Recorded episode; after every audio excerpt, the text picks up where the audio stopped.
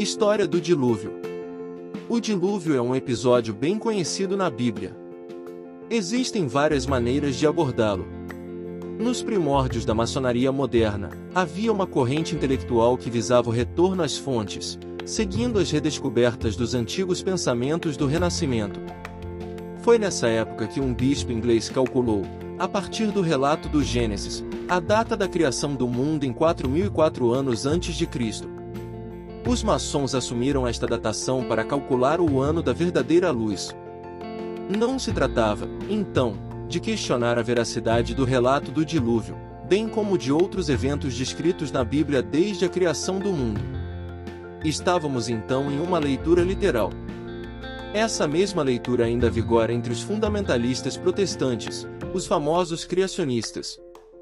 Foi assim que pseudocientistas norte-americanos procuraram pistas geológicas para uma inundação por volta de 2300 a.C. e escavaram o Monte Arara na fronteira turco-armênia para ver se havia restos da Arca de Noé.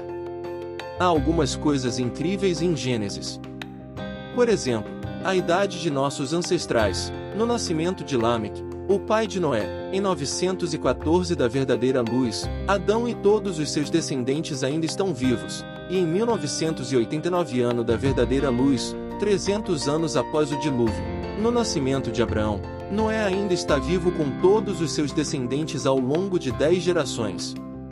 Obviamente, no final do século XIX, com o desenvolvimento do pensamento cientificista, tudo isso parecerá muito rebuscado, como toda a história contada no Gênesis, que então se tratou de rejeitar, como todas as crenças religiosas. Mas, ao mesmo tempo, também começaram a ocorrer leituras da história do Gênesis, além das literais ou religiosas, inclusive leituras simbólicas. Os estudiosos da Bíblia também começaram a descobrir que o Gênesis havia sido recomposto em Jerusalém no retorno do exílio justamente na Babilônia. É por isso que não foi nenhuma surpresa quando se descobriu nas tábuas de argila sumérias que a história do dilúvio da Bíblia tem uma notável semelhança com uma história babilônica muito mais antiga. Vou ler alguns elementos traduzidos do texto sumério, que os lembrarão fortemente dos elementos que todos vocês conhecem do relato bíblico. Enlil, o rei soberano dos deuses superiores, criou os homens moldando sete machos e sete fêmeas de barro umedecido com o sangue de um deus inferior. Os homens se multiplicaram tanto que no final se tornaram barulhentos e fizeram Enlil perder o sono, que furioso decidiu exterminá-los. Ea, Deus superior próximo a Enlil, conselheiro muito sábio, sabia que não era necessário fazer desaparecer os homens que alimentavam os deuses. Ele então avisa o super sábio, um homem com grande autoridade sobre seus companheiros.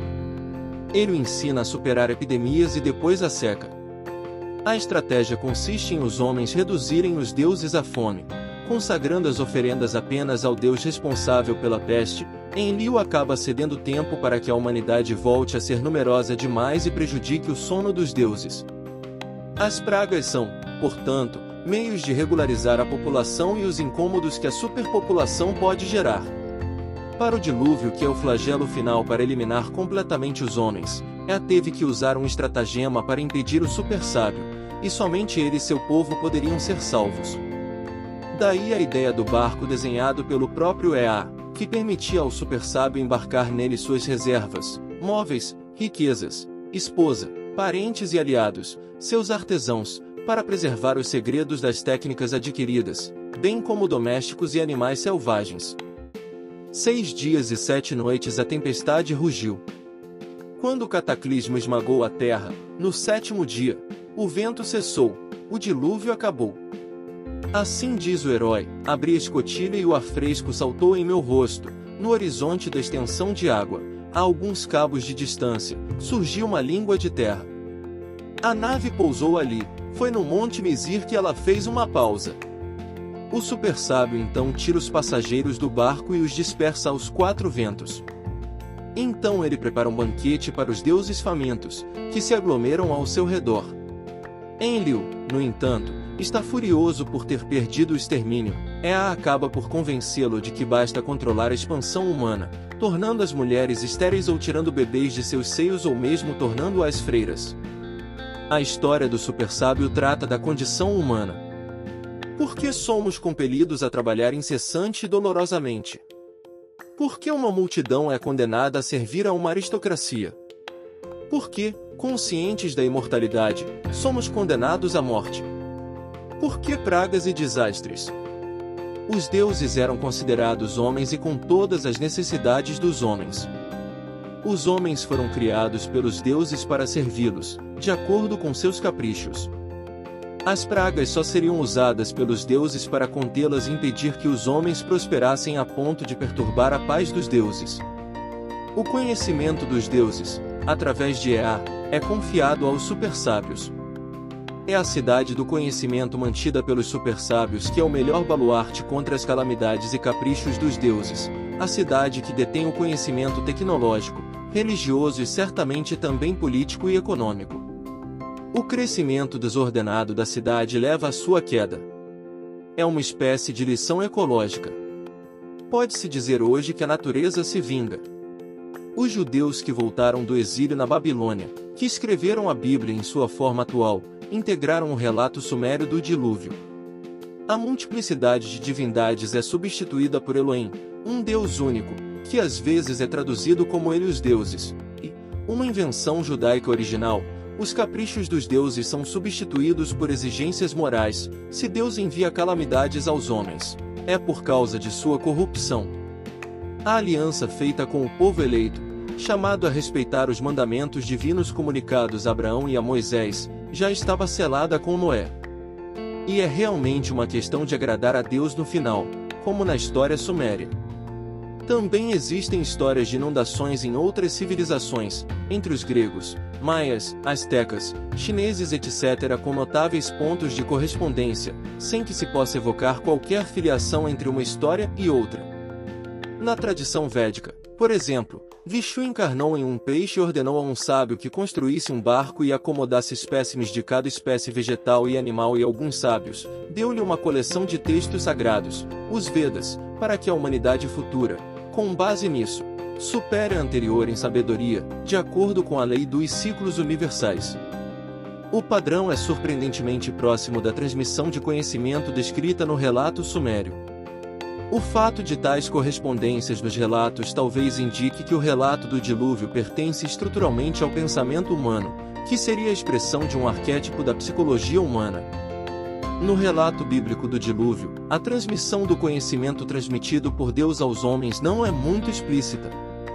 É por isso que os maçons do início do século XVIII, ansiosos por rastrear a transmissão do conhecimento dos construtores até a origem do mundo, retomaram uma história lendária dos construtores já presente no manuscrito de Cook, escrito por volta de 1400 e desenvolveram uma narrativa onde a arte dos construtores e as sete artes liberais estão gravadas em duas colunas antes do dilúvio, e depois são encontradas, permitindo assim preservar o conhecimento dos construtores.